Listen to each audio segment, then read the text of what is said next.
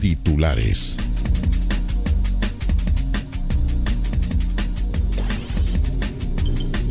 Es viernes 12 de junio, son las 7 de la mañana, 6 minutos, el sol sale a las 7.50.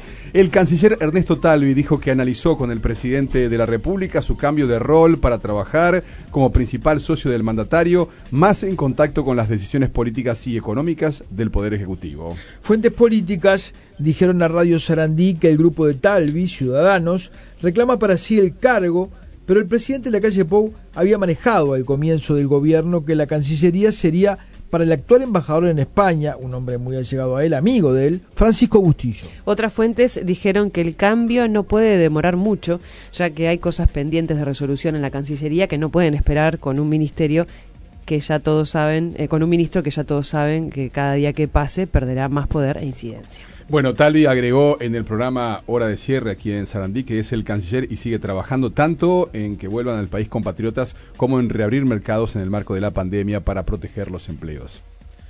En declaraciones a varios medios, Talvi dice que se irá en breve y en afirmaciones a BTV estableció que será antes de fin de año, plazo que para algunos miembros del gobierno es demasiado extenso. Vamos a escuchar a Talvi, ¿les parece? Aquí en hora de cierre. Perfecto.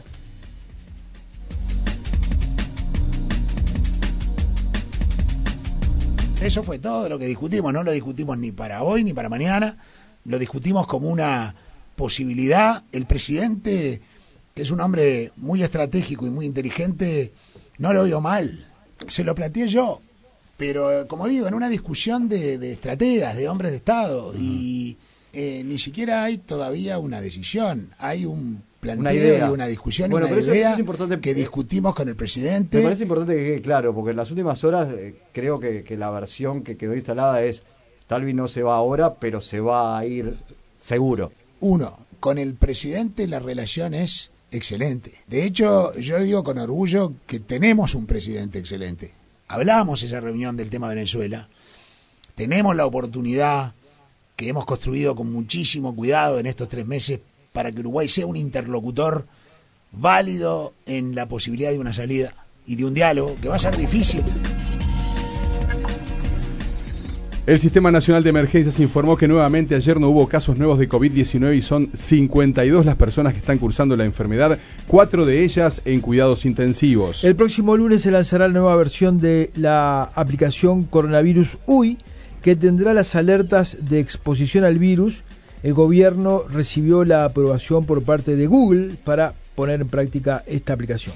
El gobierno extendió el seguro de paro parcial hasta julio como parte de las medidas anunciadas ayer por el Ministerio de Trabajo. El próximo viernes 19 de junio se retomarán las misas con participación de los fieles.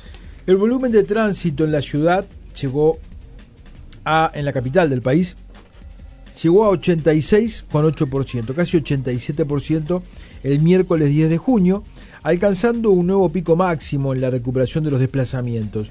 Esto implica un aumento respecto al martes 9 de junio Mm, cuando se registró un 81,2%. Así que casi 87% está casi, casi normal el movimiento. Casi normal.